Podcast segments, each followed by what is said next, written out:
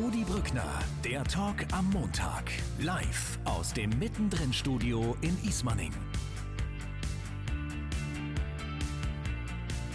Guten Abend zusammen. Das sind heute unsere Themen. Der VAR wird fünf Jahre alt. Und da stellen wir uns natürlich auch die Frage, fünf Jahre Autoritätsverlust für die Schiedsrichter. Was kann, was muss sich ändern in diesem Bereich? Und ja, die Bayernjagd in der Bundesliga, eigentlich schon beendet, weil die Jäger zu doof sind. Oder wie soll man das sagen? Weil sie überhaupt noch gar nicht begonnen hat und schon ist sie vorbei. Ein Thema, was Spitzenclubs angeht. Und das sind unsere Gäste. Peter Neuruhr, Sport 1-Experte, genervt vom VAR-Wochenende. Und er meint, so geht der Fußball kaputt. Guten Abend. Guten Abend. Bernd Heinemann, pfiff 98 Mal DDR-Oberliga, 191 Mal Bundesliga, FIFA-Schiri EM 96, WM 98 und er fragt sich zu Recht, warum wird die Schiri-Kompetenz eigentlich in den Keller verlegt? Herzlich willkommen. Und Carsten Schröter-Lorenz, der Kollege vom Kicker, er glaubt, der VR ist gut, was nervt, ist die Qualität der Verantwortlichen.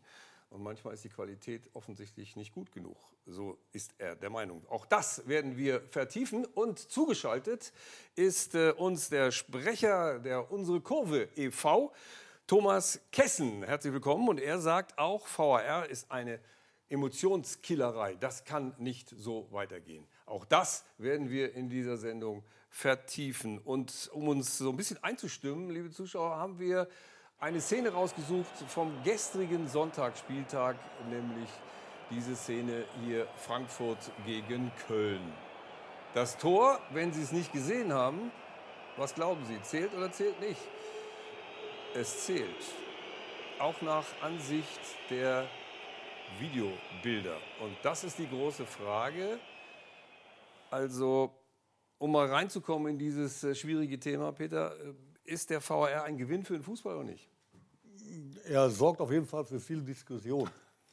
Demzufolge, ob es ein Gewinn ist, wage ich zu bezweifeln. Äh, ich habe auf Nachfrage einen Journalisten in Bezug auf oder auf hm. äh, den Schalker Sportdirektor ähm, Ruven Schröder äh, eine fantastische Antwort gehört. Ja. Was soll man dem VAR wünschen? gute gesagt, Ruven Schröder, gute Besserung. das, das haben wir, das haben wir gleich auch noch. Finde ich überragend und so sehe ich es auch. Was, was hast du, Gewinn oder, oder eher ja, Nur Gesprächsstoff. Wir haben ja vor fünf Jahren äh, schon mal im Doppelpass zusammengesessen, Peter und ich. Und da haben wir gesagt, äh, so wie das jetzt angedacht ist, wird die Kompetenz vom Schiedsrichter beschnitten, geht in den Keller im wahrsten Sinne des ja. Wortes. Aber die Diskussionen werden ja immer verrückter. Äh, ja, wann greift er ein, greift er ein? Und was für mich das größte Manko ist, klare Fehlentscheidungen. Äh, ein Zweikampf äh, ist immer eine Geschichte, wo du so und so entscheiden kannst, aber nie eine klare Fehlentscheidung. Und dann letzten Wochenende haben wir ja. Oder nicht Gewinn? Nein, kein Gewinn. Äh, so wie er ausgelegt Gewinn. ist, kein Gewinn, auf jeden Fall. Und du sagst auch kein Gewinn, Carsten? So wie er aktuell gehandhabt wird, sage ich auch kein Gewinn, weil du hast am Anfang gesagt, gut an ja. sich, wenn er eben besser ausgeführt wird. Und, und da hapert es äh, äh, an allen und Ecken. Auch manchmal an der Qualität von Verantwortlichen als auch den Videoschiedsrichtern teilweise. Und vor allem gibt es einen Schlingerkurs, was ja. die Eingriffsschwelle anbelangt. Dann wird mal wieder Rücksicht genommen, die Vereine beschweren sich. Gewinn oder nicht Gewinn? Aktuell nicht. Also, dann haben wir hier eine Situation, dass wir im Prinzip darüber reden, dass viel verbessert werden muss. Und äh, Peter Knebel, der Sportvorstand äh, von den Schalkern war ja schon entsprechend sauer. Wenn da im Keller lauter Kaufhausdetektive sitzen und nach einem Bild suchen, in dem man irgendeine Schuld beweisen kann, dann werden die Werte des Spiels nicht respektiert. Auch er ist im Grunde genommen nicht nur, weil es mal gegen seinen Verein ging, entsprechend angefressen. Also fünf Jahre, hatte ich ja schon gesagt, das ist äh, fünf Jahre der Diskussion und fünf Jahre, wo man sich auch fragt, mein Gott, was soll das eigentlich? Und äh, deshalb hat sich äh, Marc Rademacher mal auf den Weg gemacht, gaukelt also der VAR eine Objektivität vor. Ist die, der Schiri noch Entscheider auf dem Feld? Stell dir vor, du hast Geburtstag und keiner will mit dir feiern. Was schreibst du auf die Glückwunschkarte drauf? Gute Besserung, weil ich gesagt. Ne? Aber in fünf Jahren gibt es mehr Spott denn Glückwünsche. Also ich darf als Beckenbauer ganz kurz sagen, ich bin für den Videobeweis, aber nur auf der Weihnachtsfeier. Das VAR-System als Lachnummer, der Schiedsrichter als Projektions- und Angriffsfläche. fühlt man sich dann auch ein Stück weit verarscht.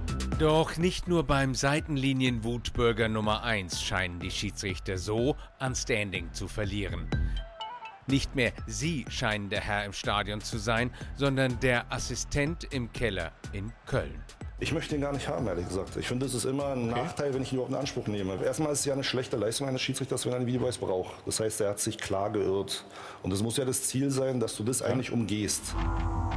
Wieso gibt man nicht gleich die Entscheidungsgewalt über die Eingriffsschwelle zurück an den Schiedsrichter? Das würde dessen Position wieder stärken. Entscheidet er allein, wann er den VAR hinzuzieht, gewinnt er wieder an Souveränität.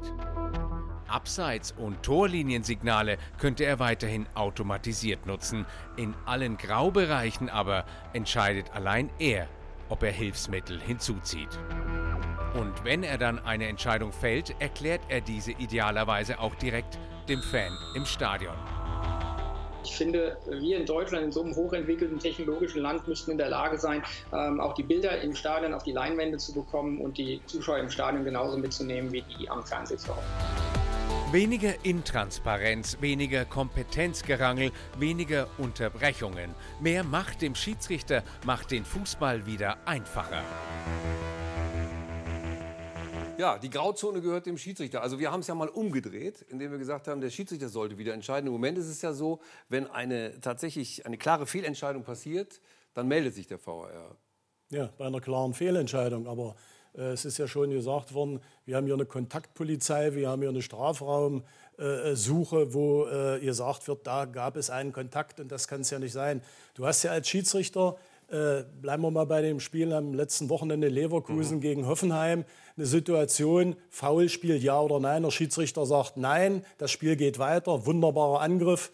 Hoffenheim macht es 3 zu 0, macht ein Tor und dann kommt der Kölner Killer, guckt dir das nochmal an dann sagte er sich, oh, ich jetzt einen Fehler mache, gucke ich mir das nochmal an. Ergebnis war Tor aberkannt und Freistoß für Leverkusen. Obwohl er vorher schon für sich entschieden hat, das ist ja die Kompetenz, die ihm weggenommen wurde, ja. das war für mich kein Foul. Und das, wenn du das jetzt auf die Leinwand bringst im Stadion, das begreift kein Mensch. Und im Gegenteil, nicht nur das ist begreifen, sondern das ist äh, kein also Fußball mehr. aber dann ist es doch auch eine, eine Untergrabung der Autorität des, äh, des, Schiedsrichters auf der Wiese. Ist es. Und teilweise ist es ja auch so, dass es in der Praxis nicht gelebt ist, äh, was du gesagt hast, dass er sich nur meldet bei einer klaren, krassen Fehlentscheidung. Sondern ja. die Praxis sieht so aus, dass ganz oft auch der Schiedsrichter pfeift, trifft eine Entscheidung und schildert seine Wahrnehmung in, ins Mikro und sagt, ich habe hier gesehen, elf Meter wegen Fußkontakt unten dann sagen die ihm aber, oh, der war jetzt gar nicht so da, die gleichen ihre Wahrnehmungen ab und dann, dann kriegst du auch ganz oft von Schiedsrichtern zu hören, ja, der Videoassistent kann mir jetzt Bilder zeigen, die, die ich nicht wahrgenommen habe, deswegen soll ich es mir nochmal anschauen ja. und so weiter und so fort. Und so werden eben ganz viele Auslegungssachen dann am Ende versucht zu verbessern. Und mhm. das ist ja nicht im Sinne der, der Erfindung. Muss ich dir zu 100 Prozent recht geben und ergänzend ein Beispiel nennen. Wir hatten bei Sport 1 das Spiel Live-Spiel äh, Hannover 96 gegen St. Pauli. Mhm. Einer ganz klaren und krassen Fehlentscheidung, äh, die durchaus menschlich vertretbar ist seitens des Schiedsrichters, die Wahrnehmung nämlich. Der Schiedsrichter war halt Zweier, der kam nachher zu uns am Tisch, hat wirklich Charakter bewiesen, dass er zum Tisch kommt und sich dieser Situation stellt. Denn dieses, diese Situation hat komplett das ganze Spiel, das Spielverhalten gedreht. Und äh, auf Nachfrage dann, ja, warum haben Sie sich das denn nicht angeschaut? Sagte er uns wortwörtlich und den Zuschauern von Sport 1, weil ich ein Signal bekommen habe aus Köln, dass man mir keine Bilder liefern könne, die mich entkräften oder bestätigen. Mhm. Wir, machen also ein groß, wir haben ein großes Problem. Wir glauben, dass mit der Einführung des Kellers eine Objektivität reinkommt, die auf 100 Prozent liegt. Das ist aber nicht der Fall. Im Keller sitzen auch Menschen, die Fehler machen. Ja, auf der anderen Seite ist es dann und eben auch so, und wenn der Keller dann aber der heimliche Oberschiedsrichter ist, ist dann haben wir ein Problem. Da verlieren ja. jegliche Entscheidung des, des, des Schiedsrichters wird sofort nicht anerkannt. Der Respekt geht verloren und der Stand des Schiedsrichters, der eigentlich das Spiel mitleiten soll, ist ein komplett anderer geworden.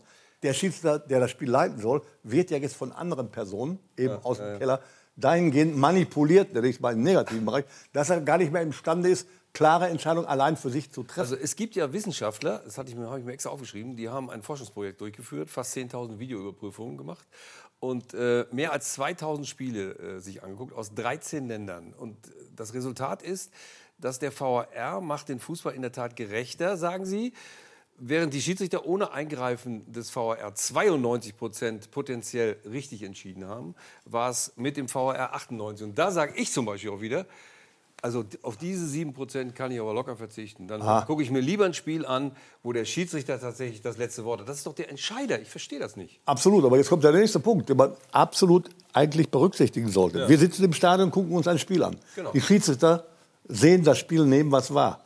Die Linienrichter, der vierte Mann, nehmen was wahr. Die Spieler nehmen was wahr. Dann plötzlich bei einer Entscheidung in Bezug auf Abseits werden plötzlich Linien gezogen, die sie aber nur in Köln am Keller haben.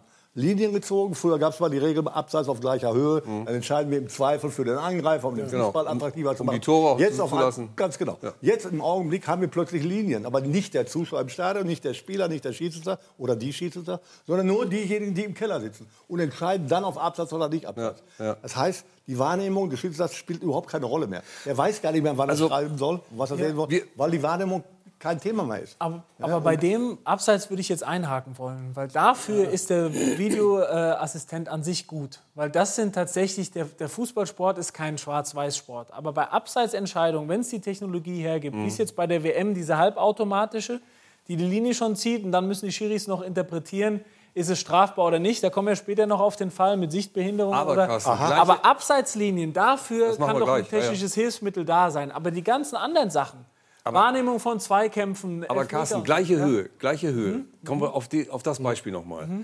Was, was Peter eben gesagt hat. Wenn, wenn ich jetzt meine Fußspitze, mein Schnürsenkel Ja, das- das ist, ist im ja Abseits. Problem. Der Teil des Und- Körpers, der und ein dann Tor erzielen kann. erzielen. So, mein, mein Schnürsenkel, mein Aber Schnürsenkel kann ein ja Tor immer erzielen. mit Schuhgröße 48 im, im Nachteil. Im Vorteil. Ach so, ja, oder im- oder im Nachteil. Das nimmt kein anderer Nee, Mensch wahr. Also wie gesagt, die äh, die technischen Hilfsmittel, du hast es gesagt, mit der Torerkennung, das ist okay, da kriegst du dann auch deinen Impuls und Mhm. das ist ja auch, äh, sage ich mal, vertretbar. Aber gerade bei dieser Millimeter-Abseitsentscheidung, wir hatten uns ja unterhalten, äh, beim Geschwindigkeitsübertretung ziehen sie dir drei kmh ab. Warum, Gott sei Dank, ne? Warum, warum ist bei der Abseits nicht so ein Toleranz. Toleranzstreifen Toleranz, wie beim Weitsprung? Da hast du auch einen Balken, ich glaube, der ist Wobei- 12 Zentimeter breit. So breit sollte das nicht sein. Aber manchmal ist der Schnürsenkel Bernd- oder die Nase entscheidend. Aber Bernd, wenn du jetzt diese, diese Toleranzgrenze nimmst beim Abseits, ja, dann verschiebt sich ja die, die, Linie Diskussion einfach. nur. Ja, ja. Die Linie verschiebt sich um meinetwegen 10 Zentimeter und dann bin ich wieder mit, dem- mit dem Socken ein bisschen drüber Ja, ja. und dann sagst du doch, es Aber ist Abseits. manchmal kannst du doch Also, das gar ich nicht finde- mit der Linie so interpretieren, Ja. abseits ja oder nein. Und das sind ja entscheidende Dinge. Tore Also, entscheiden das Spiel. Das. Liebe Zuschauerinnen und Zuschauer, Sie merken schon,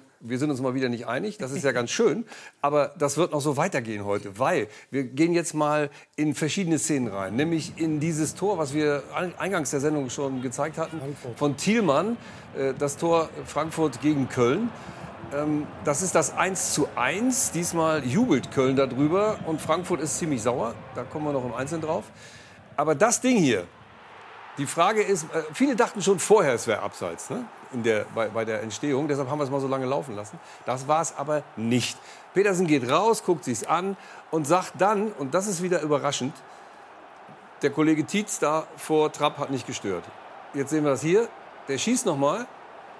Das ist die Entwicklung. okay noch? Nee, das ist die Entwicklung. Da, da dachte man, es wäre schon abseits, war es aber nicht. Alles, okay. So, jetzt, okay. jetzt geht's los. Jetzt kommt der Ball raus Auch noch alles okay. und jetzt kommt Thielmann. Gute, Achtung, Ab, gute Tietz. Abnahme und für mich ein Lehrbeispiel dafür, wenn, wenn ein Spieler im Abseits steht. Schöner Schuss, aber Schöner abseits. Schuss, wunderbar, aber für mich ganz klares Abseits. Wenn der Schiedsrichter dann noch rausgeht und sich das auch noch anguckt und dann immer noch nicht auf Abseits entscheidet, dann So. frage ich mich wirklich, wie die Regel Schiedsrichter, jetzt musst du uns mal erklären, du läufst da raus, wie Schiedsrichter Petersen, und siehst nicht das Abseits. Dann frage ich mich, Schiedsrichter, wo ist das Telefon? Also wie gesagt, aus der Perspektive, äh, sage ich mal, siehst du nicht von der Seite, ist er jetzt wirklich abseits oder steht er noch vor dem Abwehrspieler. Aber wenn er im Abseits steht, äh, verdeckt er natürlich den Schuss und demzufolge wäre es abseits. Aber wie gesagt, von der Seite muss man das jetzt mal sehen. Das, das Aber wir gab gehen es auch. davon aus, Das- Abseitsposition. Dann geht es ja jetzt nur noch um die Interpretation. Der musste ja nur noch entscheiden, ob aktiv, also strafbar Ja. oder nicht. Oder Abseits war unstrittig, genau. Genau. Ja, und das wird ja durch die, also aktiv wird er ja durch die Beeinträchtigung, Beeinflussung des Gegners. Das ist richtig. Aber eindeutig wie gesagt, die Sicht Frage ist, war er wirklich aber, jetzt aber da abseits? ist, da ist zum Beispiel, ich weiß, dass, dass die, die früheren Schiedsrichter, so deine Generation, die ist dann auch mal hingegangen zu den Spielen und hat gesagt, komm Peter, sag mir mal, hast du ihn noch berührt?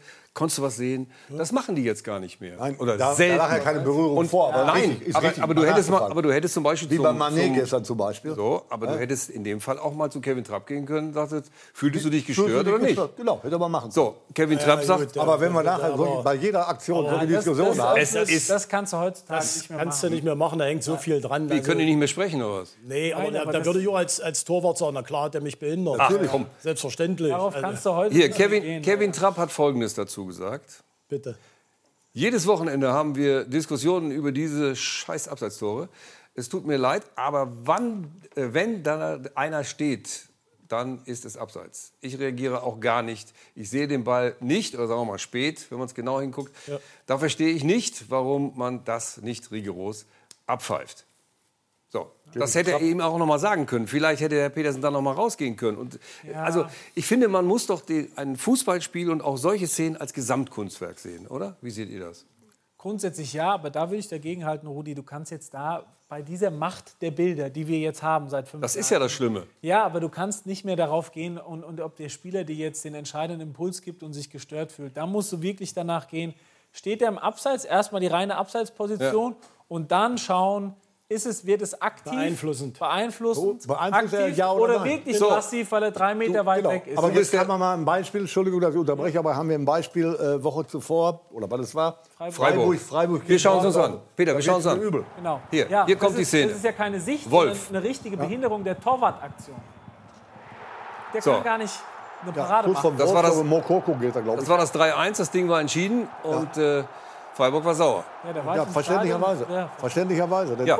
Er nimmt hin. ganz klar Einfluss. Torwart Ja. Er, er geht Richtung Tor, steht im Abseits und bewegt sich auch noch aktiv dahin.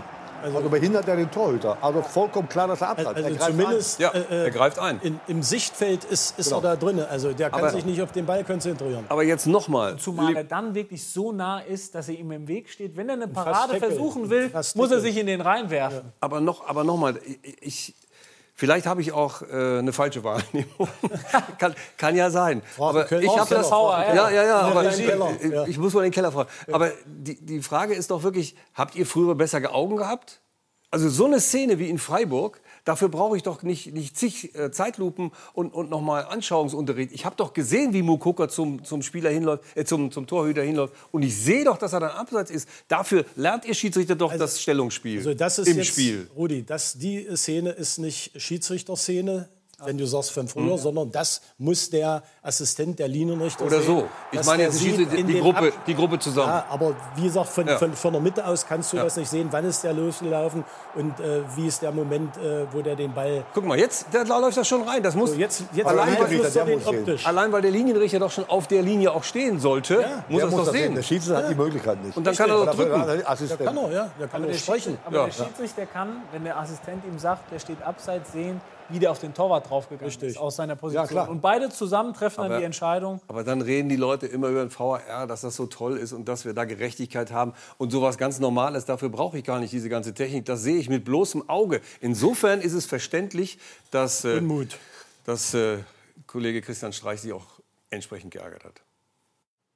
Wenn du es anschaust, ich habe auch mit, einem- ich will jetzt nicht Namen sagen, mit jemandem gesprochen, äh, von den Schiedsrichter dann, wenn du es anschaust, im Fernsehen und dann sagst du, er steht ihm nicht im Weg, sondern er behindert ihn. Also mehr abseits geht nicht. Aber wenn dann im Statement so eine Darstellung gemacht wird, da muss ich sagen, dann verlierst du wirklich das Vertrauen in gewisse Leute. Also wenn man hier noch versucht hinzubiegen, wenn der Ball in den Winkel gegangen wäre, in der Kurze, dann wäre es kein Abseits gewesen, weil ja der Torwart nicht eingreifen hätte können, obwohl er klar behindert wurde in seiner Handlungsfähigkeit. Dann muss ich sagen, dann schwillt ein der Kamm. Fünf Jahre VAR und äh, die Folgen, darüber diskutieren wir hier heute äh, sehr dynamisch. Und wir wollen auch noch mal zurückspringen zu dem Spiel Frankfurt gegen Köln. Weil der Kölner äh, Timo Hübers hat sich entsprechend auch dazu geäußert und das finde ich sehr bemerkenswert, denn er sagt, wenn der Videobeweis so umgesetzt wird, macht es nicht viel Spaß. Da geht das Spiel kaputt mit so einer langen Unterbrechung. Das war ja auch unfassbar lange, bis sie sich da entschieden hatten, dass das Tor zählt. So stellt man sich ein Fußballspiel zumindest nicht vor. Es ist doch absoluter Quatsch, wenn viermal abseits überprüft wird und mit ein bisschen gesunden Menschenverstand muss man auch nicht noch eine Minute zurückspulen. In Hoffenheim, das gucken wir uns gleich an, war gestern auch so eine Szene, hat er dann gesagt nach dem Spiel. Da entwickelt sich der Fußball in die falsche Richtung. Also nochmal die Frage, die, von der wir ausgegangen waren, Autoritätsverlust der Schiedsrichter. Liegt das auch daran, dass zum Beispiel junge Schiedsrichter auf dem Feld stehen und ältere, erfahrenere im Keller sitzen? Dass die Jungen sich nicht trauen zu sagen, nee, ich gucke mir das nicht an? Also das würde ich nicht so sehen, sondern äh, der Fakt des Kellers ist ja gegeben, ob ein äh, erfahrener oder ein junger Schiedsrichter hm. da sitzt. Äh, und äh, du hast also immer im Rücken, du trägst also immer einen Rucksack mit dir und du weißt nicht, wenn du was entscheidest, kommt da was aufs Ohr, meldet sich der Keller. Und äh, das hat also nichts mit Erfahrung oder jungen Schiedsrichtern zu tun, sondern das ist in Anführungsstrichen das Problem des Kellers. Aber auf der das anderen, du mitnimmst aufs Feld. Ja, aber auf der anderen Seite, ich kann mich daran erinnern, an die Äußerung von, von Greve, die wir ja eben aus dem mhm. Doppelpass auch kurz eingespielt hatten, äh, wo er noch mal gesagt hat, äh, wenn ich sozusagen Hilfe rufe, äh, zum Keller sende, habe ich was falsch gesehen. Ich will aber nichts falsch sehen. Also ich brauche den Keller eigentlich gar nicht, sagt er da mit anderen Im, Worten. Im Idealfall. Und dafür ist er doch ja, aber eigentlich. Er traut sich auch. Ja, aber, aber er, Eitekind traut sich auch, das sind die Erfahreneren. Ja, das. Was heißt, was Na, Rudi, heißt, Rudi eine, eine, andere Situation äh, war ja, weil du sagst, wann brauche ich den Assistenten äh, im Keller? Äh, denken wir mal vor ein paar Wochen das Endspiel der Frauen, England mhm. gegen Deutschland, mhm. Handspiel. das Handspiel. Ja. Da merkst doch du sofort an der Reaktion der Spieler, hier ist was passiert. Und dann kann ich doch sagen, lieber Keller, sagt mir mal, was passiert ist. Das es ist nichts passiert. Ja, du merkst doch das, weil wir gesagt haben, du bist ja Teil des Ganzen, du merkst doch das von der Emotion. Dann kannst du doch nachfragen und dann würde rauskommen, entweder Handspiel, Strafstoß oder rote Karte wegen Torverhinderung. Aber das war das äh, beste negative Beispiel, dass sie so ja nach dem Spiel von der UEFA nichts sagen durften. Und das mhm. konterkariert natürlich dieses ganze System. Aber das ist doch das beste Beispiel zu sagen, wenn du merkst, oh, hier war irgendwas bei der nächsten Spielunterbrechung. Hallo, was war da?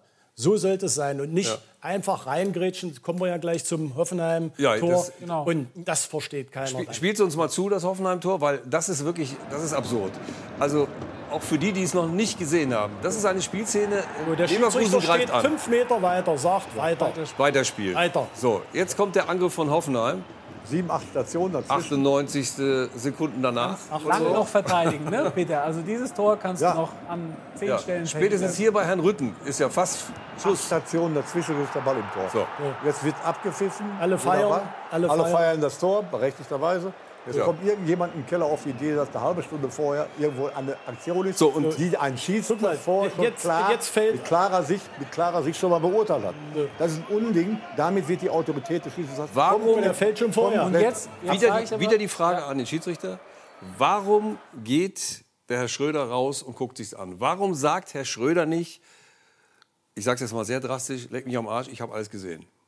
Das ist die berechtigte Frage. Aber auch wenn er sich das nochmal angeguckt hat, hätte er sagen können, für mich war das kein, war das kein, kein Foul. Foul. Ich habe es erstens in der normalen Bewegung gesehen, kein Foul. Jetzt genau. sage ich in der Zweidimensionalität des Bildes genau. auch nicht. Tor, Punkt. Das wäre die Entscheidung. Aber wie weit muss ich denn zurückspulen oder darf ich ja, das zurückspulen? Das ist das Problem. Da wollte ich jetzt mal die Schiedsrichter ausnahmsweise in Schutz nehmen, weil das ja. ist das Problem der Vorgabe in diesem VAR-Protokoll, in diesen Regelauslegungen, mhm. das überhaupt vorsieht oder sogar einfordert, einen ganzen zusammenhängenden Angriff vor dem Tor zu untersuchen. Ja, du müsstest doch. Aber das war ja nicht ein ganzer zusammenhängender Angriff. Und keine ja. Fehlentscheidung. Nein, nein, nein, also quasi der Beginn eine, des. Ja, es war ja. angeblich eine krasse Fehlentscheidung vor, ja, nein, nein, Peter, da die, muss ich überhaupt, die überhaupt ja, dazu geführt hat, dass dieser Angriff ja, stattgefunden Aber da muss ich dich korrigieren. Nee, das Formalsport ja, ist eine andere Geschichte. Ich sag ja nur, das, nein, nein, die Formalitäten sind das Problem in dem Fall weil sie eben hergeben, zu Beginn des Angriffs, der Angriff konnte nur entstehen wegen eines normalen Foulspiels. Das Bei war Tor, kein Foulspiel. Nein, nein, nein, doch, doch, Peter. Beim, beim Tor, doch, doch, beim Tor, wird, jedes Tor wird überprüft, da muss es keine krasse Fehlentscheidung sein. Sondern da wird, da wird, da wird geschaut, ob es ein normales richtig. Handspiel ist oder richtig. ein normales Foulspiel. Richtig, aber das ist ja nicht während eines Foulspiels geschehen, sondern die Spielentwicklung hatte mit keinem Foulspiel was zu tun. Die zustande gekommen. Das Zustandekommen, das Zustandekommen dieser Angriffssituation Aber soll durch eine krasse Fehlentscheidung oder durch ein Foulspiel Nee, das entstanden ist sein. kein Und das Foulspiel. ist kein Foulspiel. Das sieht der Schiedsrichter genauso. Der gibt ja kein Foulspiel. Er ist ja weiterlaufen, berechtigterweise. Also Interpretation. Wenn dann, wenn dann die, der VAR eingreift, vorher. Ja, ja. hat der VfR, der, der VAR absolut komplett die Autorität des Schiedsrichters Ja, total untergraben. Dann sollen sie nach Hause gehen und aufhören mit dem Sport. Aber du müsstest halt im Protokoll sagen, vor dem Tor, jedes Tor wird ja untersucht, lass nur die letzten zwei, drei Pässe irgendwas untersuchen. Du kannst doch nicht einen, ganzes, einen ganzen Angriff Genau. übers Feld untersuchen lassen, ob am An Anfang die Mannschaft in Ballbesitz gekommen ist wegen eines womöglichen Foulspiels. Da bin ich doch bei dir. Genau. Ja, 50-50 Aber oder wie auch noch zehn immer. Minuten vorher war noch ein falscher. Einwurf übrigens, den man nicht Also, gegeben hat. und, und vor allen Dingen hinzu kommt natürlich auch noch wieder diese Zeitspanne. Und Das kommt äh, dazu. da hat auch äh, Julian Nagelsmann folgende Meinung. Wir haben noch relativ kontrolliert drei Chancen rausgespielt, wo wir, ja, wo die eine Absatzentscheidung dann, weiß nicht, 5 Stunden 34 gedauert hat, bis man wusste, dass es ein Millimeter Absatz war. Wie dick die Linie ist, würde mich mal interessieren, die sie da gezogen haben. Weil es ist eigentlich technisch nicht möglich, aber ist egal.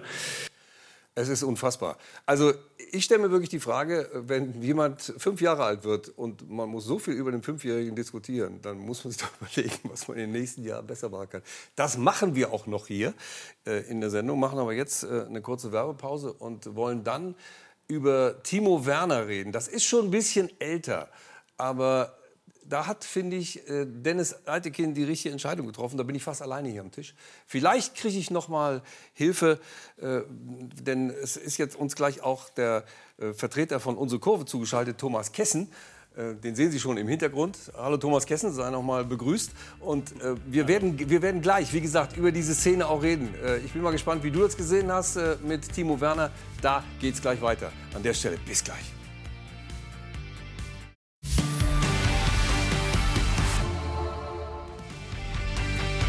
Da sind wir wieder mit Peter Neuruhr, Bernd Heinemann und Carsten Schröter-Lorenz. Und wir haben auch äh, einen vierten in unsere Runde geholt, jetzt nämlich äh, Thomas Kessen, den Sprecher von Unsere Kurve e.V. Weil wir wollen so langsam auch in die Richtung kommen, dass wir auch mal über Vorschläge reden, wie es denn besser werden kann mit dem VAR. Und da haben die Fans ja auch einige Ideen. Zunächst wollen wir aber uns die Szene von Timo Werner angucken, weil das war ja der Ausgangspunkt vor der Werbung. Hier kommt Timo Werner und wird angeblich gefault von Christopher Trimmel, der ein bisschen größer ist als Timo Werner, was nicht so schwer ist. Aber das Foul, er protestiert übrigens gar nicht, weil es nämlich kein Foul ist, wie ich glaube. Und wie Dennis Eitekin aus meiner Sicht auch richtig gesehen hat. Erst kommt der Schubser von beiden Herrschaften so ein bisschen. Auch Timo Werner schiebt da, naja, und dann fällt er eben und dann kommen die Füße in die Hakelei. Ich äh, liege alleine hier mit dieser Meinung am Tisch und Peter hat das Wort. Rudi, du hast Äh, keine Ahnung, erstmal- weil. Nein, nein, nein, nein. so. Erstmal bin ich der Verfechter der Aussage, nicht jede Berührung Mhm. im 16-Meter-Raum ist auch gleich ein Foul. Denn einige Situationen, die im 16-Meter-Raum als Foul interpretiert werden und so gegeben werden, das gleiche Vergehen im Mittelfeld wird weitergelaufen lassen. Wenn ich diese Situation schon mal sehe mit Werner, ist es eindeutig so, dass Tremmel die Hand oben auf der Schulter hat, Hier bedingt hohes Tempo. Werner macht übrigens gar nichts, der geht jetzt in die Leute rein. Mhm. Kein Kontakt von ihm irgendwo. Trennel hat eindeutig die Hand auf der Schulter, bedingt dadurch kommt er. Es schiebt ihn so ein bisschen. Ne? schiebt also harmlos normalerweise. Ja. Aber darüber hinaus, er gerät damit ein wenig ins Fall und dann kommt ein Tritt, den sieht man von hier aus aber nicht. Aber das klarer kommt natürlich- Tritt in die Wade. Aber das kommt natürlich dadurch, dass, dass Und er so dieser- hinfällt. Ganz genau. Aber der Tritt in der Wade ist eindeutig da. Unten Also das- ja. und, ja, und deshalb Aber was soll er machen? ein- In der Bewegung? Das ist eine andere Geschichte. Es geht da nicht um Absicht oder Ja, nicht Absicht. genau. Ich würde ihm keine Karte dafür geben, aber es ist ein ganz klarer Elfmeter. Ja. Bin ich bei Peter. Und ich wette, wenn Dennis Eitekin drei Tage später mit ruhigem Puls irgendwo sitzt, jetzt hat er internationale Karriere beendet, aber egal, UEFA-Lehrgang oder DFB-Lehrgang und er kriegt diese Szene vorgespielt und soll sagen, Strafstoß oder nein, wird er hundertprozentig sagen, wegen des Tritts Strafstoß. Weil das, was Peter sagt, ist das Entscheidende.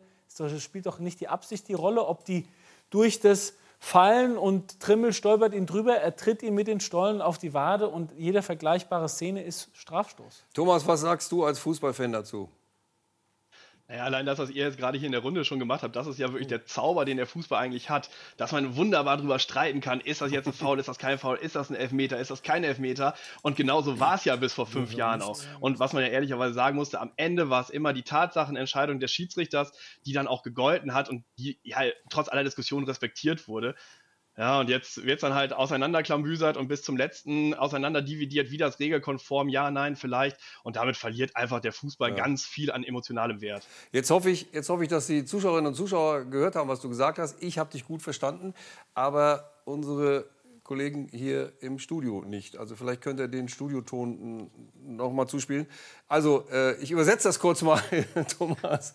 Äh, du, du, hast gesagt, das Schöne ist, dass man... Äh, um diese Szene auch streiten kann. Und das soll auch so bleiben. Und der VAR verhindert im Prinzip häufig den Streit. Ist das so? Seht ihr das auch so? Also, dass, es, dass der Streit schön ist, weil man über den Fußball eben sich äh, euphorisch ja, und emotional natürlich, auch natürlich. aufregen soll. Bei, bei der Angelegenheit, nennen wir die mal so, mhm. Werner, gibt es da eine andere Geschichte, eine andere Vorgeschichte, bei der eindeutig mal einen Schwalbe war im Spiel gegen Schalke 04. Mhm. Und damit ist Werner natürlich schon abgestempelt worden in der Art und Weise. Deswegen hat er wahrscheinlich auch nicht reklamiert. Ja. Äh, aber pff, das Ding ist dort. Äh, und er ist, in, der, er ist in der Schublade drin und genau. diesmal wurde er aber eindeutig genau. gefault. Ja, und trotzdem. Aber das, das hieße ja, dass der Schiedsrichter schon ins Spiel geht und sagt, der Spieler XY hat mal eine Schwalbe gemacht, das habe ich im Hinterkopf. Also, mhm. wenn du so reingehst, dann, dann bist du als Schiedsrichter schon auf der falschen ja. Schiene. Beziehungsweise, er versucht ja auch weiterzulaufen. Er lässt sich ja nicht theatralisch mhm. fallen wie in dem anderen Fall da in Augsburg. Und äh, wenn er jetzt die nächste Situation genutzt hätte, da war ja dann Freistoß ja. für Union und hätte gesagt, Mensch, ich gucke mir das nochmal an, dann sind wir da, wo wir vorhin schon waren, dass äh, er dann sagt, wenn solche Reklamationen ja. sind, dann gucke ich mir das nochmal an. Ganz in Ruhe, wie gesagt, da lief dann nicht fünf, sechs äh, Szenen der Ball ja. weiter, sondern es war ein Freistoß. Und dann kann auch der VAR sagen, Mensch, wir haben das mal gecheckt, der hat den unten nicht in der Wade, sondern richtig in Hacken getreten. Guck dir das nochmal an, du hast die Wahrnehmung, guck dir das nochmal auf den Bildschirm also ich tippe an. Mal, ich tippe mal, wenn das nicht Dennis Eitekin gewesen wäre in dieser Partie. Dann hätten sie drauf, ja. Sondern Schröder. Nee, nee, ja. dann, dann wäre er rausgelaufen, hätte sich angeguckt und hätte dann vielleicht auch anders entschieden. So hat Dennis Eitekin ja gesagt, ich habe es nochmal gesehen, nee, war nee. aber der Meinung, ich, meine Wahrnehmung war richtig und gebe keinen Straflos. Rudi, an der Stelle muss man auch mal ganz kurz sagen, weil wir vorhin es hatten von Qualitätsproblemen an manchen ja. Stellen. Günter Perl, eigentlich erfahren, mhm. ja, hat aufgehört als aktiver Schiedsrichter, hat dieses äh, Abseitstor in Freiburg für Dortmund zählen lassen als VAR.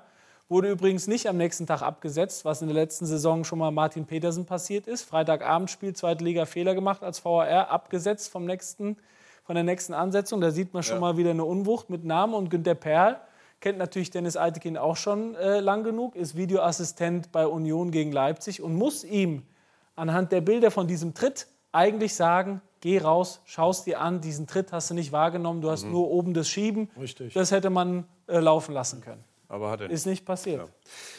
Wir wollen mal ein bisschen nach vorne schauen jetzt. Äh, wir haben viel darüber diskutiert, was alles im Argen liegt, was kann denn besser werden. Ähm, Thomas, sag uns bitte mal die Verbesserungsvorschläge, wenn der VAR Emotionen verhindert. Was habt ihr für Ideen, damit das zurückgefahren wird, damit die Emotionen wieder mehr Platz bekommen? Was muss da passieren? Die Frage ist nicht so ganz einfach zu beantworten, weil man muss ja ehrlicherweise sagen, am liebsten wäre es aus Fansicht natürlich, wenn man zurück auf den alten Status quo geht. Inwiefern das realistisch ist, kann man mal bezweifeln.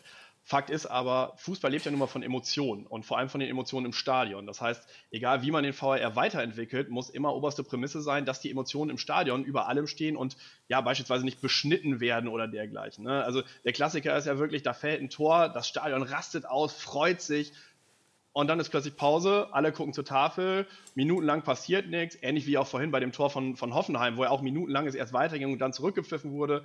Und man weiß gar nicht, was hat da jetzt, was ist jetzt der Zusammenhang, warum, wieso, weswegen, war das jetzt der eine Stürmer, der im Abseits stand oder doch der andere? Ähm, und all das kriegst du im Stadion nicht mit. Im Stadion guckst du einfach nur noch dusselig zur, zur Videowand und äh, fragst dich, was jetzt passiert. Und so ein bisschen fühlt man sich wie beim American Football. Würde es denn helfen, wenn man, äh, das ist ja auch immer wieder in der Diskussion, wenn man da die Review-Szenen äh, auf, auf die Stadionleinwand bringt, auf den Würfel oder wo auch immer hin, also dass die Zuschauer es im Stadion auch sehen können, was da, ich was glaube, da das untersucht ist eine wird? zu einfache Lösung. Weil äh, überlegt ja nur, wie ihr gerade in der Runde diskutiert habt, welche Feinheiten teilweise bei den einzelnen Entscheidungen relevant sind. Wie will man das in äh, äh Dortmund zum Beispiel vor 80.000 Leuten in aller Ruhe erklären? Also das, das funktioniert schlichtweg nicht, glaube ich. Aber dann hat das ja zur Folge, dass ihr das auch nicht wollt. Ich meine, äh, ihr könnt ja nicht nur einfach den VR ablehnen. Das wird ja nicht reichen, weil das wird nicht passieren. Man kann es doch höchstens nur verbessern, die Situation. Also wie soll man sie verbessern? Ja, natürlich kann man es verbessern. Wie? Wie gerade gesagt, die Emotionen müssen über allem stehen. Nun sind Fußballfans selten VR-Experten, weil Fußballfans ja, ja. ja, nun mal meistens im Stadion sind. Ähm, aber wenn man es schafft, und das traue ich dem DFB ehrlich gesagt oder der DFL durchaus zu, schafft, ähm, ein Konzept zu entwickeln, das die Emotionen im Stadion wahrt, vielleicht sogar auch befeuert, auch das kann ja sein, ähm, dann ist der VR auf einem guten Weg. Ehrlicherweise sehe ich da aber im Moment nirgendwo auch nur annähernd ja, den Esprit oder, oder ja. den Ideenreichtum seitens DFL, sondern vielmehr ist es einfach die Frage, dass mittlerweile der Kölner Keller jedes Spiel von dort aus äh, leitet. Und wie ihr es ja auch schon diskutiert habt, die Schiedsrichter auf dem Platz ja eigentlich nur Schiedsrichter zweiten Grades sind. Dann hören wir mal, was ja, Jochen. Müssen ja? konkrete Umsetzungsideen dann. Äh, also ich sehe, sehe ja. seinen Punkt mit der mhm. Emotionalität, dass ja wirklich dann Torjubel, dann drei, drei Minuten später entweder nochmal Jubel oder große Enttäuschung, weil es zurückgenommen wird. aber wie dann ja, aber wir machen da auch einen, vom Ansatz her machen wir einen ganz, ganz großen Fehler. Oberste Prämisse hat die Gerechtigkeit im Fußball. Oberste Prämisse kann nicht sein, die Emotionen im Stadion hochzuhalten. Die ist sehr, sehr wichtig, die Komponente, ja. überhaupt keine Frage. Aber in erster Linie geht es um Gerechtigkeit und nicht um die Stimmung im Stadion. Ja, willst ja, willst ja kein falsches Tor haben, der, zwei ja, Meter also abseits. Nein, was, was, jetzt diskutiert wird, aber, aber die Gerechtigkeit hatten wir doch vorhin äh, schon. Ist alles okay. Eben. Die Gerechtigkeit hatten wir vorhin schon. Ja, aber das, ja, das auch war ja wenn du das die Studie, das macht 7% Unterschied. Ja. Also wenn du das jetzt, die jetzige Situation auf die Videowand bringen würdest, hm. hast du ja noch nicht die Ursachen behandelt. Und darum geht es ja, wie kann die Zusammenarbeit zwischen Schiedsrichter oder Kölner Keller überhaupt äh, äh verbessert werden. Und da gibt es ja, gestern hat der äh, Jochen Drees, der als Verantwortlicher für den VR äh, beim... Stopp, wir hören ihn selbst. Dann machen wir das. Im Doppelpass gestern. Dann machen wir das.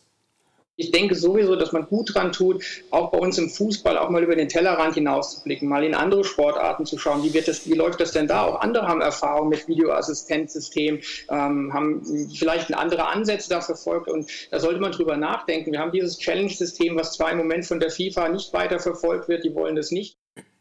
Ja, die wollen es nicht, die FIFA, und damit ist es direkt wieder raus, die Challenge. Da muss man ja, vielleicht dann äh, weiter bohren. Ja? Also, ja, weil, weil, ich würde gern wirklich von, von, von Thomas mal wissen, äh, ich würde sofort unterschreiben, wenn er sagt, Gerechtigkeit und mehr Emotionalität, wenn das beisammen geht und trotzdem musst du ja dann manche Situationen checken, weil du willst ja kein Tor Klar. mehr haben, was ein Meter abseits ist. Ja, also irgendwie musst du ja dann, äh, wenn Aber der Jubel, der Torjubel ist, also musst du es ja noch zurücknehmen können, oder? Und dann wird immer der Jubel absterben, wenn eine Kontrolle ist. Thomas. Sag mal. Aber warum, warum will man denn äh, genau dieses Abseitstor nicht haben? Also natürlich, wenn es äh, klar, ne, der Stürmer steht einen Meter im Abseits, dann gibt es den Linienrichter, der hebt die Fahne, es wird gepfiffen. Das war auch schon vor dem VAR so.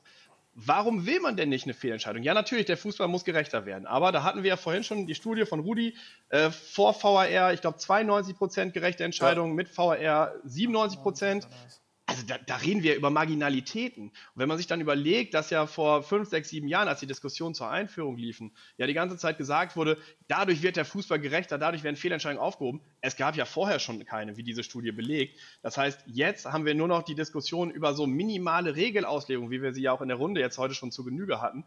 Ähm, ja. Aber so wirklich einen Gerechtigkeitsvorteil sehe ich ja auch nicht. Na, ich Insofern, glaube, ich glaube, die, daran festhalten. Vielleicht hat die Gerechtigkeit eine Chance, wenn es gelingen würde, leider ist es der Konjunktiv, äh, dass, dass man die ganzen Einsätze aus dem Keller eben wirklich unfassbar zurückfährt und wirklich sich nur auf das konzentriert, was eine Fehlentscheidung darstellt. Ich meine, da reden krasse wir nicht Fehlentscheidung. krasse Fehlentscheidung. Da reden wir dann nicht mehr über Abseits, weil da gibt es ja schon die halt automatischen Abseitslinien demnächst bei der WM ja. und so weiter und so fort. Also über Abseits, glaube ich, müssen wir gar nicht so viel diskutieren. Ja. Aber Oder? das kann natürlich auch mal die Emotionen wegnehmen, weil ich, ich verstehe ihn. Aber dann, so wie er argumentiert, bliebe fast nur die Lösung, die nicht mehr kommt, das Ding abzuschaffen, komplett. Ja, weil differenzierter. Ja, einfach genau, du musst differenzierter, ja, da bin ich auch ja. dabei. Weniger Eingriffe. Und jetzt nehme ich ein Beispiel äh, des Europa League-Finale äh, Eintracht gegen Glasgow. Ich weiß nicht, wie ihr es gesehen habt. Vincic, der Schiedsrichter, insgesamt hast du gedacht, internationale Härte, Top-Leistung von dem Schiedsrichter auch. Da hat es laufen lassen, da waren mal ein paar Szenen, konntest, konntest du streiten, hat den Elfer nicht gegeben, weil es ein bisschen zu wenig war an Boré. So, und dann gibt es die Szene, wo Rode den, den Stollen an den Kopf kriegt. Mhm. Leerszene, wenn die das sehen, musst du eigentlich eine rote Karte geben. Ja. Er gibt keine Karte, ja, Spiel geht, glaube ich, weiter. Ich weiß gar nicht, ob man aufs Freistoß gibt. In der Bundesliga, und das kannst du denen gar nicht zum Vorwurf machen, hätte der VAR eingegriffen, hätte gesagt, guck dir das Ding an, das ist rot. So. Und jetzt ist das Spiel weitergelaufen, Rode mit dem Turban gespielt, es äh, entstehen Legenden, die Emotionen befeuern, die, die Eintracht gewinnt den Pokal.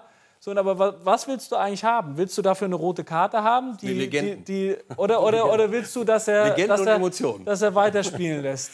Und es dann halt Pech war. Das hat ja auch gepasst jetzt mit dieser Entscheidung. Deshalb, deshalb komme ich noch mal auf einen Satz, den ich glaube ich vor einer halben Stunde schon gesagt habe, aber egal, ich wiederhole ihn gerne noch mal, äh, weil ich ihn auch so schön finde. Ne? Hm. Also deshalb sage ich es auch noch mal. Also ich finde, es ist wichtig, dass man, dass man ein Fußballspiel als Gesamtkonzert sieht. Und, und dazu auch gehört so eine Szene wie mit Rode. Da, da, er hat viel laufen lassen, er hat die Szene gesehen, das ging alles noch. Die beiden Spieler, die da aneinander gehakt sind, also Rode und den Glasgow-Spieler, weiß ich nicht mehr, äh, der, der hat dann auch, die haben Shake Hands gemacht. Das war also eine, eine, eine ziemliche Härte, aber es war noch okay. Und das, finde ich, muss der Schiedsrichter sehen. Ja, das, das meine ich doch. Du musst auch ein Spiel lesen können. Ja, Hector Drexler. Ja, das ist das Paradebeispiel, wie es in der Bundesliga Komm, spielt uns Hector Drexler noch mal zu. Ja. Wir, wir haben es doch, doch vorbereitet. Insofern sollten wir es uns auch angucken. Hector, Hector und Drexler, obwohl wir schon jetzt so weit fortgeschritten sind in der Zeit, wir schauen es uns trotzdem noch mal an. Hier, das führt zur roten Karte. Wenn man das in Zeitlupe sieht und nicht das Gesamtkonzert und auch, dass die Jungs sich die Hände geben und sagen, okay, war ein bisschen hart, weiterspielen. Hakelig. So. Das war eine hakelige Angelegenheit ja. zwischen beiden Spielern, bei eindeutig klar. Drexler ein Tritt, ja. ein Tritt verursacht. Ja. Aber es war niemals eine rote Karte. Das sieht man an der Verhaltensweise beider so. Spieler genau. und, sich die, die und keine Dynamik, der rauscht nicht rein. Und, genau. so, und dann ist das Problem, intern wird jetzt sogar den Schiedsrichtern gesagt, Gelb wäre besser gewesen. Mhm. Aber dann müssen sie sich hinstellen. Und auch, das machen sie bei vielen anderen Fällen. Jetzt, sie sind transparenter und erklären und da auch sagen, das war falsch, dieser Eingriff. Ja, ja weil äh, oft oft wird dann intern auch ah, verunsichert und, und dann sagen die Bundesliga-Schiedsrichter selber, wenn wir nur noch nach Standbildern beurteilen, dann haben wir viel mehr rote oder, Karten. Oder eben Zeitlupe. Bei Zeitlupe sieht, sieht jede, jedes Tackling. Ja. Oder typisches Schiedsrichter-Deutsch, Trefferbild. Ja, ja, ja. Aber es geht doch um den Gesamtzweikampf. Ich, ich habe noch, äh, was der äh, Dres gesagt hat, mit äh, FIFA macht das nicht ja. und damit muss das Kapitel abgeschlossen sein. Nee, das finde ich nicht. Äh, wir haben ja auch im, im, Kicker vor einigen Wochen gelesen, dass in der zweiten holländischen Liga jetzt ein Modellversuch stattfindet. Keine Einwürfe, sondern ein Schießen. Mhm. Warum macht man nicht mehr in der zweiten Liga, die gehört ja nicht, sage ich mal jetzt zu, zur FIFA, sondern nur die ersten Ligen, mhm. dass man sagt, wir machen wirklich mal diese Challenge. Zweimal kannst du als Trainer deine Karte zeigen, ob nun noch mal, wenn du recht hast, das bleibt oder nicht hast du es ausgespielt. Aber warum? Das nimmt auch Emotionen weg. Bei jedem Einwurf, bei jedem Freistoß stehen die Trainer senkrecht. Ja. So, dann kannst du sagen, willst du jetzt deine Karte ziehen oder nicht? Dann sagen die, nee, setze ich mich hin. Aber man muss auch mal nicht nur sagen, es geht nicht, Aber sondern glaub, wie geht ich, es? Ich glaube auch, dass es knifflig ist, äh, also zweite Liga oder dritte Liga oder vierte oder mein Versuch in der Regionalliga. Ich glaube, wenn das in den unteren Ligen plötzlich anders gehandhabt wird als in der obersten. Da gibt es Probleme im Gesamt. Dann, das wird schwierig. Aber es wird ja anders gehandhabt. Selbst im Pokal ist es ja so, dass ja, in den ersten Erste Runden kein, kein Videobeweis ja, zählt. Ne? Und, ja. Thomas, zum, zum Schluss noch mal zu dir, bevor wir uns bei dir bedanken, dass du dich gestellt hast hier. Äh, wie geht das weiter? Was wünschst du dir für die nächsten fünf Jahre VRR? Also, nachdem du vorhin ja mal gemeint hast, äh, wie man mit dem Geburtstagskind umgehen soll, äh, schoss mir so durch den Kopf, vielleicht sollte man zur Adoption freigeben. Ähm, naja, Nimmt aber keiner. Letztlich, letztlich ist es natürlich so, ähm, ja, wir werden nicht zurück zum alten Status quo kommen, das ist uns völlig klar. Ähm, wichtig ist, dass die Emotionen im Stadion, dass der Fußball für den Stadiongänger, für die Stadiongängerin ähm, irgendwo den, den Zauber behält, den Reiz behält. Wie das dann im Einzelnen aussieht, ob zum Beispiel, was ja heute Abend auch diskutiert wurde, der Schiri auf dem Spielfeld viel mehr Kompetenz kriegt und sich über den VAR viel mehr hinwegsetzt oder nur den VAR anrufen kann und nicht umgekehrt.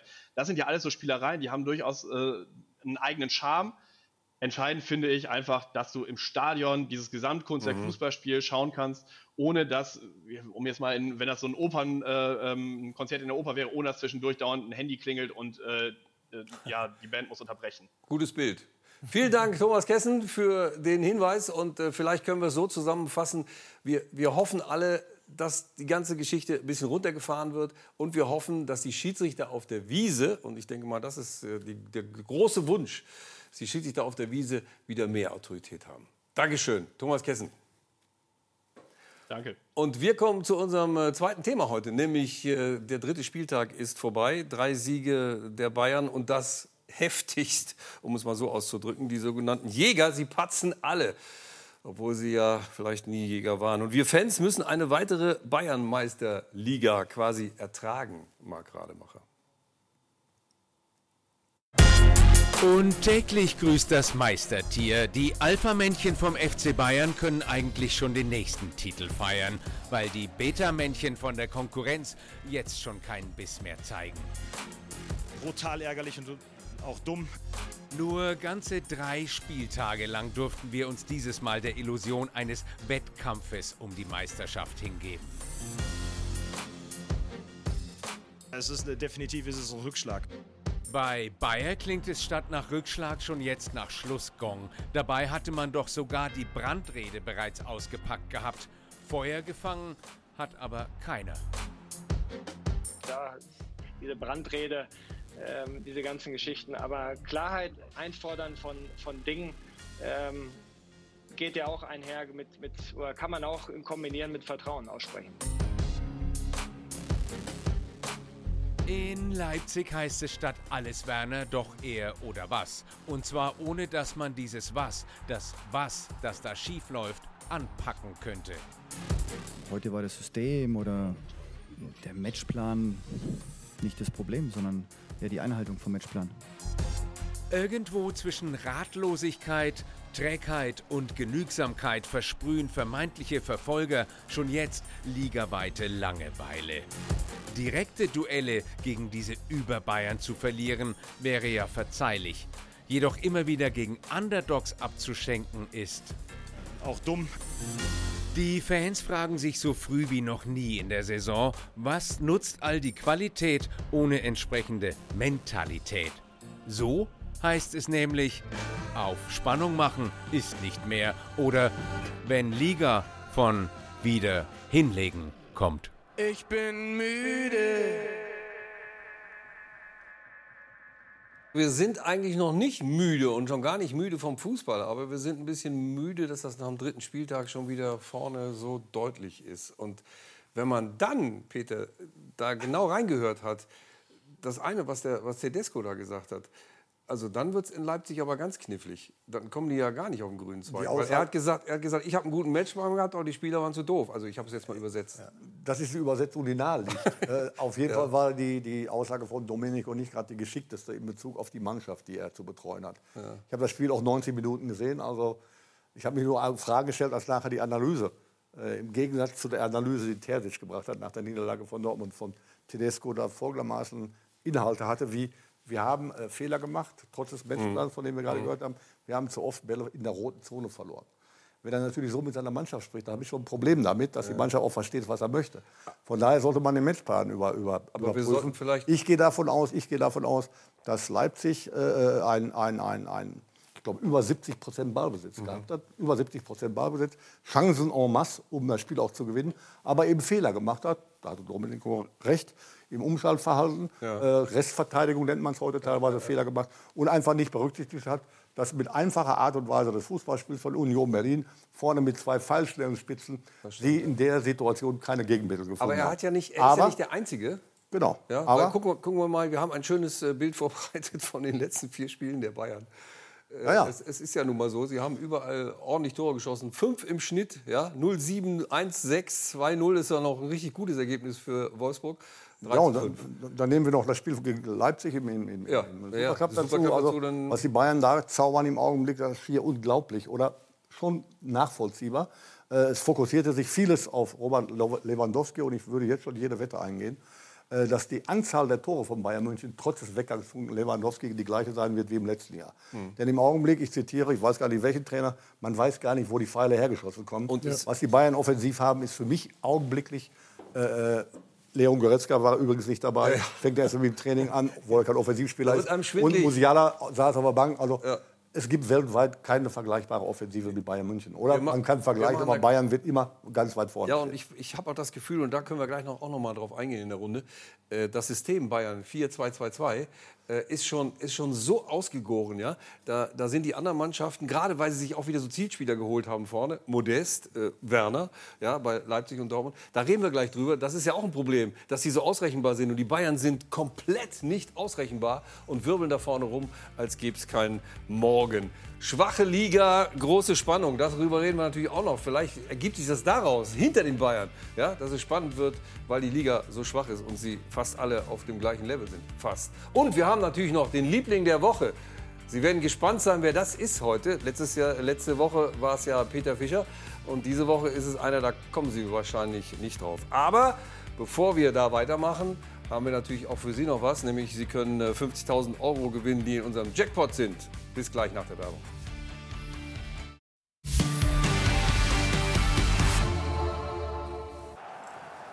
Die Bayern und Tore ohne Ende. 20 Stück in vier Spielen und das waren die letzten sieben auf einen Streich in Bochum gestern. Und äh, das hat natürlich nicht nur den Bochumern richtig wehgetan, sondern der ganzen Liga.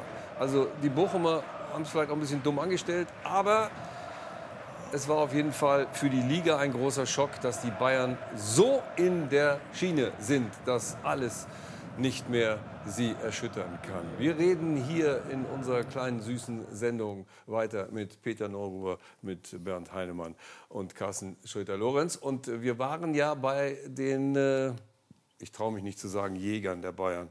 Es gibt keine Bayernjäger, oder? Die, außer sie verletzen sich selbst die jagen sich selbst machen so viel Ärger im eigenen Verein. Ja, glaube ich dass nicht. Sie auch, dass sie auch eine zweite, dritte Reihe haben. Also das Training ist, glaube ich, bei den Bayern anstrengender als manches Bundesligaspiel. Ja, wenn man davon ausgeht, wer im Augenblick bei Bayern noch nicht mal im ja. Kader ist ja. und nachrücken wird. Und wenn ja. man dann die Bank sich anguckt, die jetzt gegen Bochum zum Beispiel äh, nicht unbedingt komplett eingewechselt wurde, dann kann ich mir vorstellen, dass eine Trainingseinheit, eine Spieltrainingseinheit bei Bayern München wesentlich härter ist als das Spiel, was die Bayern gestern in Bochum hatten.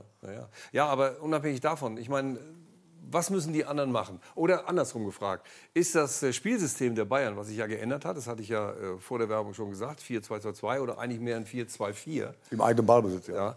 ja äh, ist das vielleicht ein System, was die anderen vielleicht auch einfach mal kopieren sollten? Ich meine, die Dortmunder haben doch auch entsprechende Nein. Spieler dafür. Da machen wir ja grundsätzlich den großen Fehler, ja. wobei ich das nicht als Kritik ansehe, ja. sondern den Fehler, dass man äh, sich irgendwelche Vorstellungen macht von einem System, was ich spielen möchte. Hm. Die Mannschaft, die Spielerqualität, die Qualität einzelner Spieler bestimmt, welches System ich spiele. Und in Dortmund reicht das nicht aus?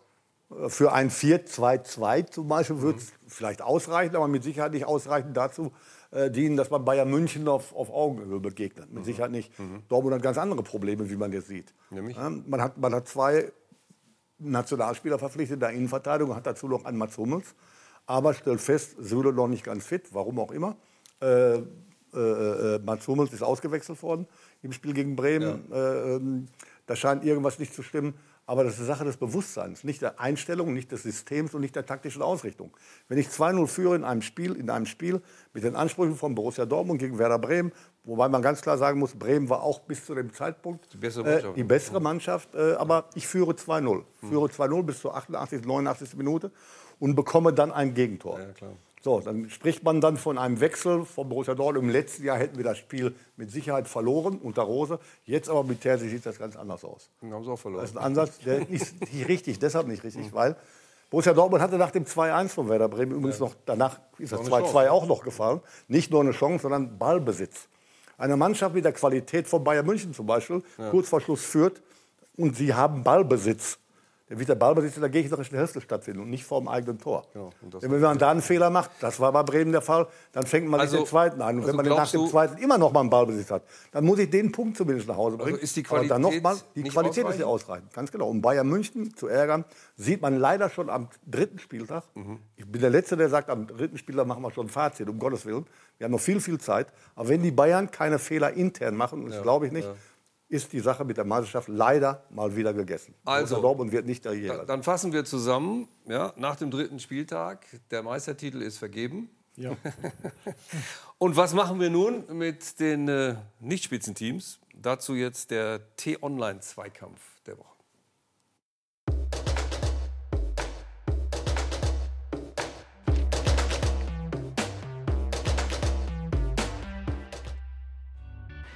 Hirse, hast du das gesehen gestern hier im Doppelpass bei Sport 1?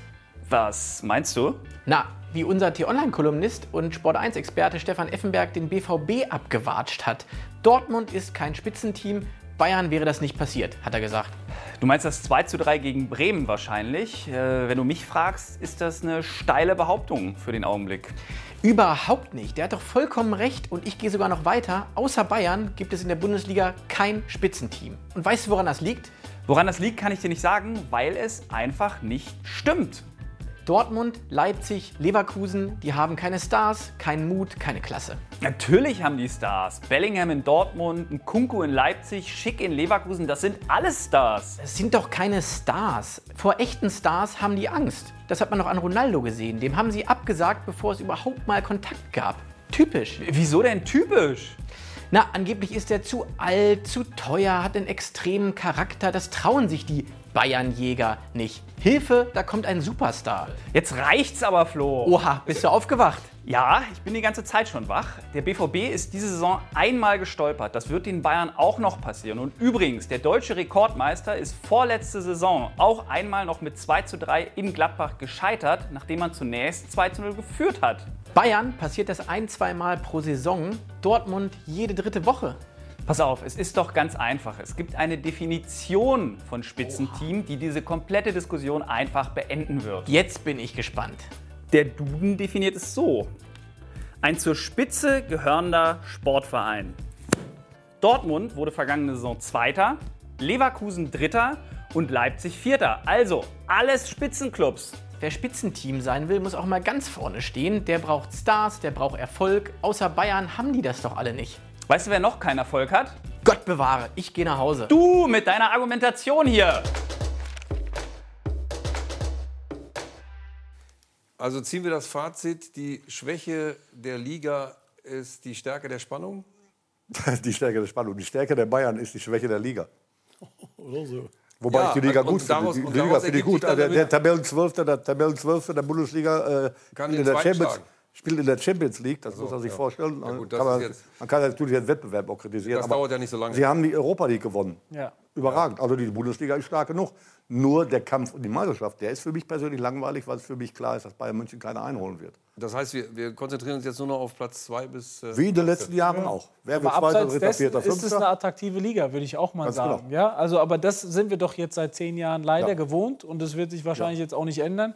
Aber der Rest, Abstiegskampf dazwischen, Europapokal, diese Mannschaft wie Union, die sich jetzt nach einem Abstieg, ja. äh, Aufstieg etabliert hat, zweimal internationales Geschäft, die Entwicklung von Freiburg über Jahre. Aber das, das kann doch, nicht, aber das bitte, das kann doch nicht der Anspruch ja, sein. Wir müssen uns ja mit der Realität Dortmund abfinden. Ja, das und, stimmt, und, ja. Leipzig sein, um mal diese drei zu nennen. Das kann nicht deren Anspruch sein. Der Anspruch ist der, in der Champions League teilzunehmen, in der Champions League so weit wie möglich zu kommen, zumindest die Gruppenphase zu überstehen. Mhm. Aber der Anspruch kann nicht sein, solange Bayern München diese Qualität hat, deutscher Meister zu werden. Das muss man realistisch so sehen. Aber riecht dann die Bundesliga nach einer Mogelpackung? Nein, keine Mogelpackung. Nee. Es geht nur um den zweiten Platz, ja. den dritten, vierten, fünften und geht gegen den Abstieg oder um ja. die internationalen Plätze. Nicht um die Meisterschaft im Augenblick. Ist das auf Dauer für die, für, die, Fans spannend genug? Ja, das ist ja die Frage, die du jetzt äh, im Untergrund stellst. Ja. Ist das die Super League, die wir haben wollen für Europa, wo die ganz großen der äh, einzelnen Länder, ob Juventus oder Menu spielen, das äh, impliziert ja deine Frage. Ja. Aber da bin ich bei Peter. Äh, wenn die anderen zu schwach sind, dann musst du das eben anerkennen und sagen, okay, wir spielen um Platz zwei. Das ist auch eine Geschichte, dass du, man sagt, ja. international Aber wenn Champions ich, League. Wenn genau. du jetzt mal davon ausgehst, ja, dass dann so Spitzenclubs meinetwegen wie PSG oder wie die Bayern etc., ja, dann schick sie in die Super League um dann, haben wir, dann haben wir wenigstens eine spannende nein, Bundesliga und wir nein, haben mal wieder unterschiedliche deutsche Meister. Ich kann doch nicht sagen, die Bundesliga wird dann spannend und besser, qualitativ besser, wenn ich den Besten rausnehme. Ja. Aber wenn ich doch weiß, das ist ein eigenartiger Gedanke. Aber wenn ich doch weiß, dass 17 Vereine nicht Meister werden können, warum spielen die dann die Meisterrunde? Ja, weil die mitspielen wollen um die Meisterschaft. Ja, was? Die spielen doch nicht mit. Doch, die spielen mit in der Meisterschaft. Die Bayern gewinnen, sowieso. Hab und haben Duelle mit denen. Guck mal, letztes Jahr 4-2 von Bochum gegen Bayern würde sonst nicht stattfinden. Man kann doch nicht von Langeweile sprechen und dann einer Mannschaft, die überlegen ist, aufgrund der Tatsache, dass sie alles richtig gemacht haben in den letzten Jahren, dann in die Kritik nimmt. Aber ja. deine, Bayern München deine, nicht Bochumer, dafür. deine Bochumer haben gestern, ja. haben gestern schon gezeigt, die interessieren sich überhaupt nicht mehr nach, um, äh, an, an, das Spiel. Sondern sie, sie sind sofort hingegangen, haben gesagt, nach dem 4-0, glaube ich, haben die angefangen, ihre Meister, sich selber und ihre Mannschaft zu feiern und haben gar nicht mehr auf den Platz geguckt. Das war doch toll. War doch Ja. toll, dass, man, Ja, dass das Publikum das- eingesehen ich hat. will- ich will damit war doch sagen, toll, dass das Publikum, das sie ist freuen einzigartige in Deutschland, gibt es sie vielleicht in Freiburg noch, Nein, dass das sie einsehen. überall. Überall ja, das sagen nicht die überall. Fans- überall Nein, sagen das die gibt's nicht überall. Das, es gibt nicht überall, dass Mannschaft 4 zu 0 zurückliegt im eigenen Stadion und dann von eigenen Fans noch gefeiert wird. Moment. Das gibt es nicht überall. Moment. Wenn in der Bundesliga die Bayern irgendwo auftreten und natürlich mal wieder gewinnen, wissen das die Fans der gegnerischen Mannschaft schon vor Anpfiff. Naja, letztes Meine Jahr hat Mannschaft wird 4-2 verlieren. gewonnen. Was sagen Sie? Ja. Was, Nein, ist was der sagen Fall. Sie? Ja. Leute, Stimmt ja nicht. Vom aber mit dem Kader doch nicht. Nein. Nee. Mit dem Guck mal, Kader. wenn, wenn du jetzt die Sommerpause gesehen hast und auch die Argumentation von Leverkusen, von Dortmund Ja. und Leipzig, wir greifen an und wir haben uns verstärkt und haben dies Genau. und jenes gemacht. Ist ja auch das der ist Fall. ja der Ja. Reiz. So. Aber die Realität sieht jetzt nach drei Spieltagen anders aus. Aber natürlich wird Bayern auch stolpern und auswärts glaube, freuen sich alle, wenn die Bayern ich glaube, kommen. habt mich- Vielleicht klappt das mal. Genau. Ihr habt mich mal wieder nicht verstanden. Ich gehe davon Wir aus. verstehen's auch noch nein, nicht. nein, aber ich versuche es jetzt noch mal euch zu erklären. Ich, ich sehe eine große Gefahr, dass die Fans nämlich nicht mehr kommen, wie ihr immer sagt, um den FC Bayern sich anzugucken, Nee, sondern kommen die sie, Fans, um die eigene Mannschaft die anzugucken. Fans kommen, gegen um Bayern München macht natürlich noch mehr Spaß anzugucken. Genau. Dann seht ihr eine große Mannschaft, die weltweit Anerkennung Lass, hat. la, jetzt lass ich mal meinen Satz Ja. zu Ende bringen. Entschuldigung. Sie gucken sich ihre Mannschaft an und feiern ihre Mannschaft und freuen sich auf das nächste Spiel gegen Augsburg. Und um es mal ganz drastisch auszudrücken, das Spiel gegen die Bayern ist scheißegal. Nein, das ist nicht Doch, egal. Nein. weil sie sowieso wissen, dass sie verlieren. Nein, nein, die verlieren noch nicht sowieso. Auch ich habe schon mit, mit dem VfB Bochum gegen Bayern München gewonnen. Vor 100 Jahren ungefähr. Ja, aber letztes Jahr, Nein, Rudi, nein, das ist so, letztes Jahr, her. letztes Jahr, und letztes Ja, Jahr letztes auch Jahr gewonnen. gab's aber eine andere Also Mannschaft. die habt doch noch Argumentation viel schlimmer. Nein. Nein, ist die Argumentation komplett falsch. Ja. Die Fans gehen ins Stadion, egal bei welchem Verein. Und wenn morgen Vorwärts Humus spielt gegen Bayern München im Pokal, gehen die Fans dahin, nicht nur um Bayern München zu sehen. Natürlich ist es Die eigene. Mannschaft. Die eigene Mannschaft zu sehen, um möglicherweise bei dieser Weltsensation dabei zu sein.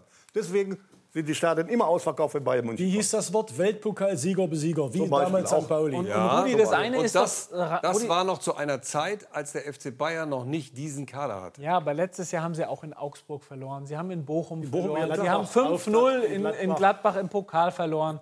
So, und jetzt sagst du, deine These ist, sie sind noch besser geworden. Kann Ja. sein, dass es am Ende so ist. Sie waren noch Und nie so trotzdem, gut. Trotzdem wird Das jede, Mannschaft, wird jede Mannschaft zumindest am Anfang versuchen, diesen Tag zu erwischen, wo es mal klappt. Und wenn es nicht klappt, ist es super, wie der Peter sagt. 4-0 Rückstand können Sie realistisch einschätzen. Für Bochum geht es nur um Ligaverbleib. Wir unterstützen Genau. unsere Mannschaft, dass sie, wie du richtig sagst, nächstes Wochenende dann gegen eine andere Mannschaft wieder besser aussieht. Und trotzdem, ja, aber trotzdem Ja, schenken klar. Sie es doch nicht ab. Du kannst an einem Tag auch wieder gegen Bayern. Und ich möchte trotzdem, neben der These, dass sie es wahrscheinlich wieder schaffen, möchte ich sehen, gegen bessere Teams, wie die Defensive von Bayern aussieht. Weil die wurden noch nicht gefordert jetzt gegen die Eintracht. Also, gegen Aber wir Bochum. reden vom dritten Spieltag. Wolfsburg. Genau, da Um kann, kann die- noch viel passieren. Liebe ja. Zuschauerinnen und Zuschauer, um es auf die Spitze zu treiben, wenn ich Fan von einer Mannschaft wäre, die hinter den Bayern spielt und diese Mannschaft spielt gegen die Bayern, würde ich jetzt gar nicht hingehen. Ich freue mich dann aufs Spiel drauf, weil dann können wir wieder gewinnen. Ja, gut. Äh, jetzt fehlt uns noch der Liebling der Woche. Jetzt schütteln alle wieder den Kopf. Ne? Es schütteln alle wieder. es ist mir egal, Leute. Ich habe den Liebling der Woche und den habt ihr nicht. Und das ist nämlich der hier.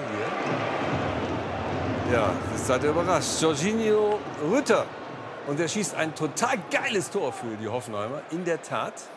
Aber deshalb ist er nicht mein Liebling der Woche. Warum er der Liebling der Woche geworden ist, das gibt es gleich nach der Werbung. Und wenn Sie vor allen Dingen äh, 5.000 50.000 Euro absahnen können aus unserem Euro-Jackpot. Bis gleich.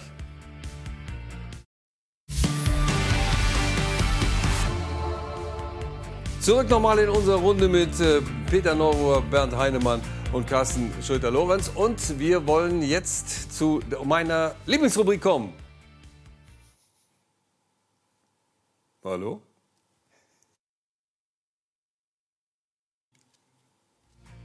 Der Liebling, der Liebling der Woche. Der hakt schon. Soll ich ihn mal zeigen, den Liebling der Woche? Dann zeige ich den noch mal. Guck mal hier.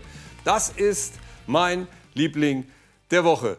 Jorginho Rütter, U21-Nationalspieler Frankreichs. Ja. Und äh, natürlich auch in Diensten, äh, nee, U20-Nationalspieler ist er, so ist es richtig. Also U21 kann er auch noch. Und er ist auch in Diensten des TSG, der TSG Hoffenheim. Und warum ist er mein Liebling? Nein, wir gucken uns das geile Tor noch mal an. Das geile Tor ist es nicht. Aber was danach kommt, das ist schon nicht mehr schön. Haben Sie es gesehen? Der schießt das Tor, geht zu seinem Social Media Arbeiter von der TSG Hoffenheim, nimmt das Handy und macht eine Aufnahme von sich. Also wir benennen ja eine Person, die in der zurückliegenden Woche kurios, komisch, beeindruckend, albern oder lächerlich aufgefallen ist. Er hat den Vogel abgeschossen, nämlich der Lächerlichkeit. Ich frage hier in die Runde, das meine ich wirklich ernst. Nicht, weil ich ein Spielverderber bin oder nicht gerne lustig bin. Ihr kennt mich alle. Aber Firlefanz statt Fußballjubel. Ist das in Ordnung? Nee.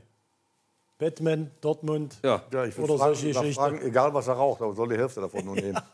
Was soll das? Ja. Und jetzt, und, und jetzt kommt, oder, oder Carsten, siehst du das anders, weil du ein bisschen der jüngeren Generation Äh, tatsächlich bin ich für mein Alter sehr konservativ, was Social Media anbelangt. Also ich bin nicht vertreten und äh, schütze meine Psychosozialhygiene Ja. quasi. Ähm, da, das ist natürlich eine neue Idee, um den exklusiv den Fans, Ach ja, den Followern irgendwie den Torschützen direkt nach dem erzielten Tor live quasi da was einsprechen zu lassen. Erinnert Ist ihr euch natürlich zu viel Klamauk aus, aus Ja. meiner Erinnert ihr euch noch an Modest? Mit seinem Kaffee? Kaffee, ja. Haben wir euch auch noch mal hingelegt. Der hat sich das da extra hingelegt. Er muss es sich auf beide Seiten gelegt haben, wo er wusste, wann er das Tor Ich schießt. frage ja? mich nur, wie die Spieler sich auf das Spiel vorbereiten. So, Ja? das ist, da für, fällt mir nichts mehr das ist die. Frage an Trainer. Und jetzt kommt für mich die Frage an den Schiedsrichter. Wenn ich als Spieler jubel wie ein Verrückter, mir das Trikot vom Leib reise, meinen Sixpack zeige und was weiß ich alles noch, kriege ich eine gelbe Karte. Zeige ich Kaffee, du Handy, kriege ich nicht, keine du. Karte. Warum Du nicht? kannst ja auch mal, nur äh, nicht eine- ausziehen. Ja, gut, ich- Botschaft ich- oder eine Botschaft aus. auf dein Hemd, Nee, wenn, ja wenn ich es ausziehe, kriege ich auch. Geld. Ja. Warum kriege ich kein Geld bei Handy und Kaffee? Also für mich wäre das eine gelbe Kartengeschichte, auf jeden Fall.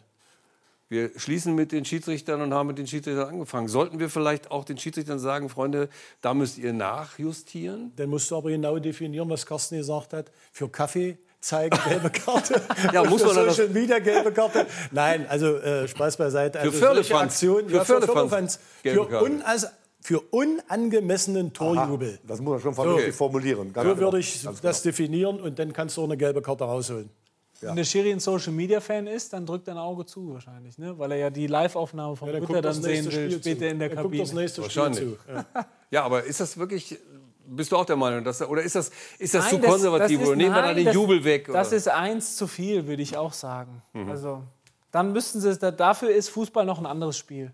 Das ist, das ist eher American Football, wo du alles ausvermarktest, jede, Ja, jede Pause oder äh, verkabelst die Spieler beim Eishockey, NHL, NBA und so weiter. Dieses, dieses Show-Ding, wo auch das Publikum nur hingeht, um auf dem Videowürfel zu erscheinen. ja. Äh, wenn in der Pause gefilmt wird, äh, dann gewinnen sie nämlich ein Merchandising-Paket, wer am besten tanzt und so auf der Tribüne. Das ist Nein, danke. ja wahrscheinlich für den Fußball einfach Punkt. eins drüber. Ja? Jetzt kommt Fußball für Besserwisser nach uns und äh, am Sonntag ist äh, Trainer Reis vom VfL Bochum im Doppelpass bei Flo König und darauf freuen wir uns jetzt schon. Und am Montag dribbeln sie also gut durch die Woche und am Montag sehen wir uns wieder und natürlich auch unter anderem mit einem neuen Liebling der Woche. Bis dann, schönen Abend.